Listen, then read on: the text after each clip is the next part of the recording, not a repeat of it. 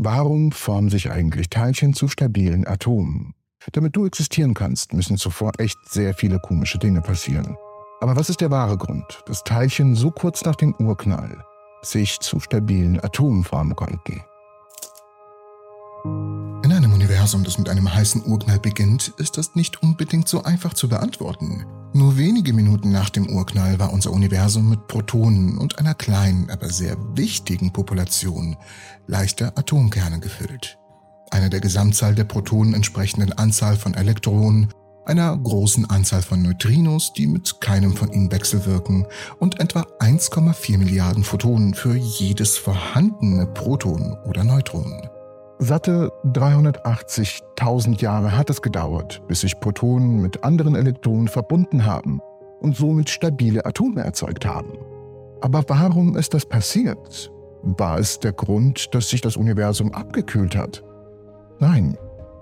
Es gab einen besonderen Grund, einen verbotenen Grund, und ohne diesen Grund hätte es noch viele, viele Millionen Jahre gedauert. In der frühen Phase des Universums war alles sehr dicht, sehr gleichmäßig und sehr heiß. Der letzte Teil, sehr heiß, hat zwei wichtige Konsequenzen, die wir nicht ignorieren können. Teilchen mit einer Ruhemasse ungleich Null bewegen sich sehr schnell, sogar nahe der Lichtgeschwindigkeit, und wenn sie miteinander kollidieren, handelt es sich um hochenergetische Kollisionen, die in der Lage sind, alles zu zerstören, was nicht fest genug zusammengehalten wird. Masselose Teilchen wie Photonen bewegen sich zwar immer mit Lichtgeschwindigkeit, besitzen aber auch eine sehr große kinetische Energie, was bedeutet, dass sie sehr kurze Wellenlängen haben und ebenfalls hochenergetische Kollisionen auslösen, die in der Lage sind, alle gebundenen Strukturen aufzubrechen, auf die sie treffen. Und das ist extrem wichtig, denn für jedes Proton, für jeden Atomkern und für jedes Elektron im Universum gibt es eine ganze, ganze Menge an Photonen. Atome entstehen, indem sich ein Elektron stabil an einem Kern bindet, und zwar mit einer Anzahl, die der Anzahl der Protonen im Kern entspricht. Und diese Atome bleiben erhalten, indem sie Kollisionen zwischen Teilchen und Wechselwirkungen mit Photonen überstehen, ohne auseinandergesprengt zu werden. Im frühen Universum, als es sehr heiß war, war es nach der Entstehung von Atomkernen relativ einfach, neutrale Atome zu erzeugen. Allerdings waren diese Atome in dieser Umgebung instabil und wurden schnell zerstört. Sie wandelten sich wieder zurück in bloße Kerne und freie Elektronen. Obwohl neutrale Atome entstanden sind, konnten sie nicht lange stabil bleiben. Sobald das Universum sich abkühlt, wird sich dies ändern. Einmal gebildete neutrale Atome werden dann nicht mehr sofort in bloße Kerne und freie Elektronen zerlegt. Wasserstoff ist der am häufigsten vorkommende Stoff im Universum und macht den größten Teil der normalen Materie aus. Tatsächlich bestehen aktuell 92 Prozent aller Atome im Universum aus Wasserstoffatomen. Aus diesem Grund wurde Wasserstoff zu einem der am besten untersuchten Atome. Aber was ist so besonders an diesen Wasserstoffatomen? Es ist die Art und Weise, wie es sich von einem ungebundenen Proton und Elektron unterscheidet. Wenn Elektronen nicht an Protonen gebunden sind, können Photonen mit absoluter beliebiger Wellenlänge und Energie mit den Elektronen wechselwirken und sie aus einem Atom wegschießen. Ein freies Elektron in einem Meer von Photonen wird wie eine Flipperkugel ständig hin und her geschleudert. Bei einem stabilen neutralen Atom ändert sich dies jedoch. Nur Photonen einer ganz bestimmten Wellenlänge können absorbiert werden, denn die möglichen Energiezustände eines Elektrons in einem gebundenen Atom sind endlich und folgen einem bestimmten Muster und vor allem bestimmten Regeln. Mit anderen Worten, sie sind quantisiert. Der Haken an der Sache ist folgender. Wenn man ein neutrales Atom mit einem Photon trifft, das energiereich genug ist, dann wird das Elektron unabhängig von den Regeln absorbiert und ganz aus dem Atom herausgeschleudert, wodurch es erneut ionisiert wird.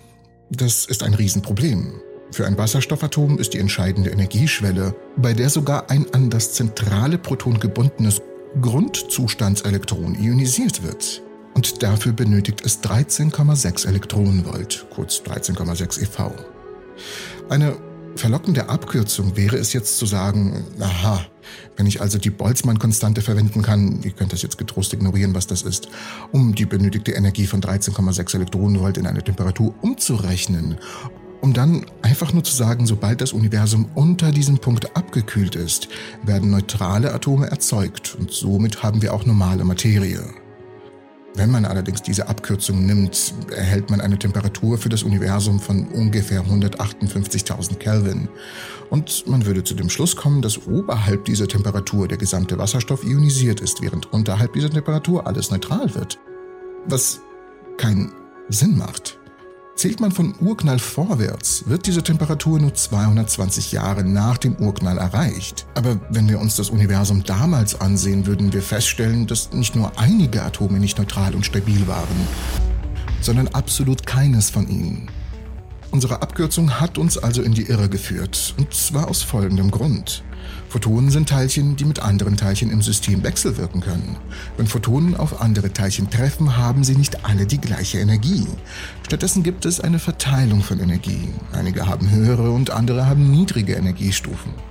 Sicher bestimmt das die durchschnittliche Temperatur des Universums 220 Jahre nach dem Beginn des heißen Urknalls 158.000 Kelvin beträgt und die durchschnittliche Energie eines jeden Photons 13,6 Elektronenvolt ist. Aber unter diesen Bedingungen bleiben 100% der Atome im Universum ionisiert und wir kriegen keine Materie zustande. Wir dürfen nicht vergessen, auf jedes Elektron im Universum kommen etwa mehr als 1,4 Milliarden Photonen und Elektron-Photon-Kollisionen sind extrem schnell, wenn das Universum heiß und dicht ist.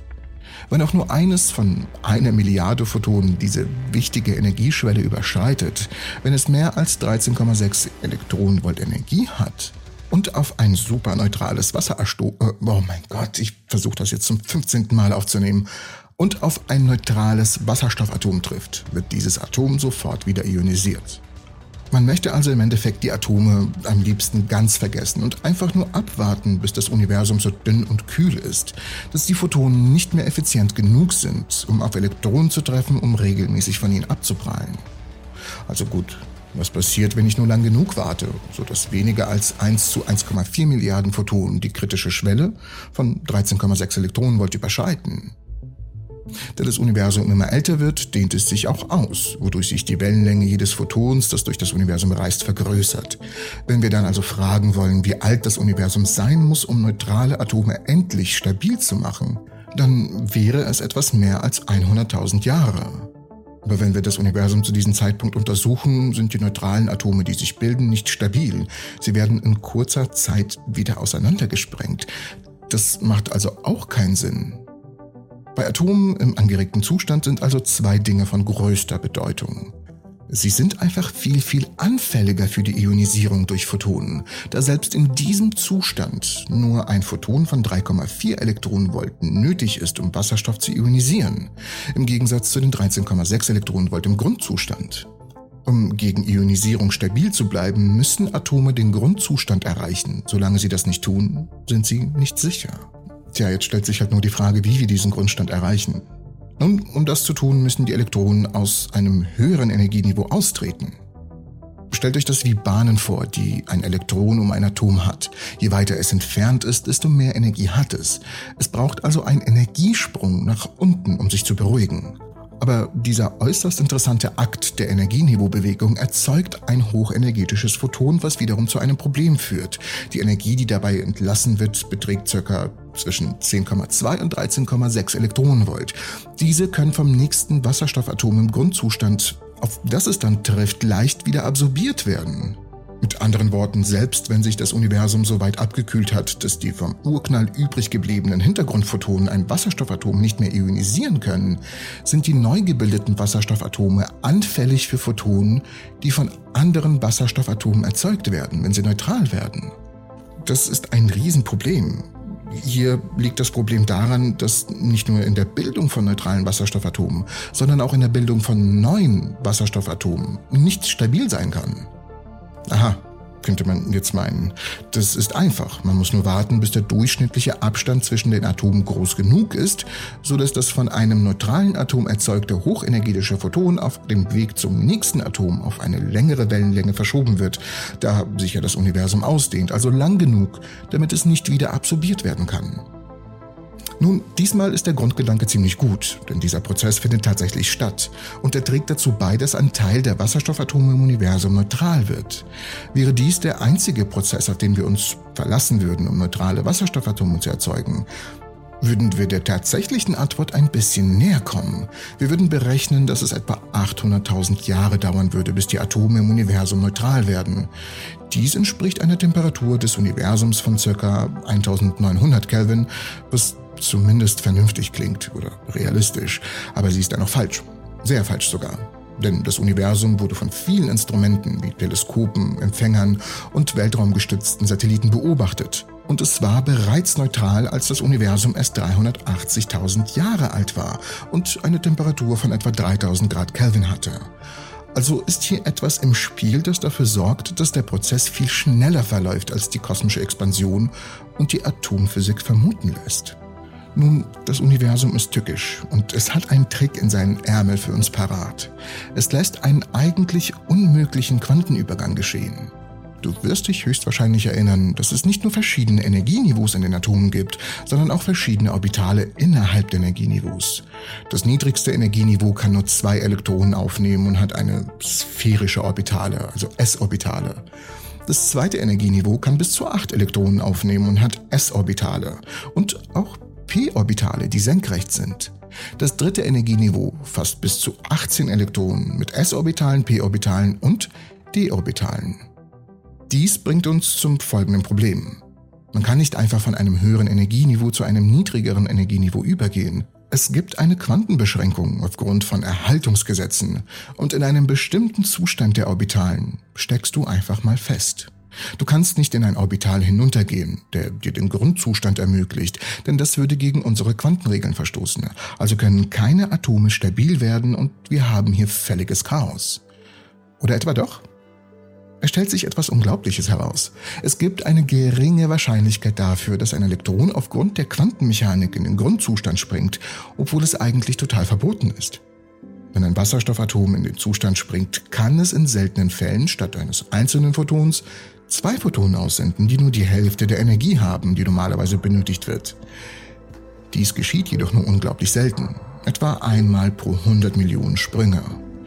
Diesmal gibt es keine Umkehrreaktion, die nicht zwei Photonen gleichzeitig absorbiert. Und es gibt keinen Zwischenzustand, in dem nur ein Photon absorbiert wird. Es ist ein sowohl als auch Problem.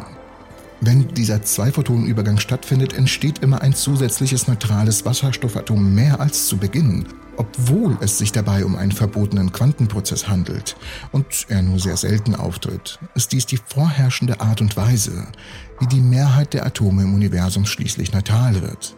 Es ist also ein Prozess, das die Wahrscheinlichkeit zulässt, dass energetisch verbotene Zustände eingenommen werden die Quantenmechanik hat eine kleine Wahrscheinlichkeit, das Teilchen in den verbotenen Zustand zu tunneln. Gäbe es überhaupt keine Atome, würde es mehr als eine Milliarde Jahre dauern, bis das Universum völlig transparent wird. Gäbe es nicht die quantenmechanische Möglichkeit eines Zwei-Photonen-Übergangs, hätte es fast eine Million Jahre gedauert, bis das Universum transparent genug geworden wäre, um neutrale Atome zu bilden und für Licht durchlässig zu werden.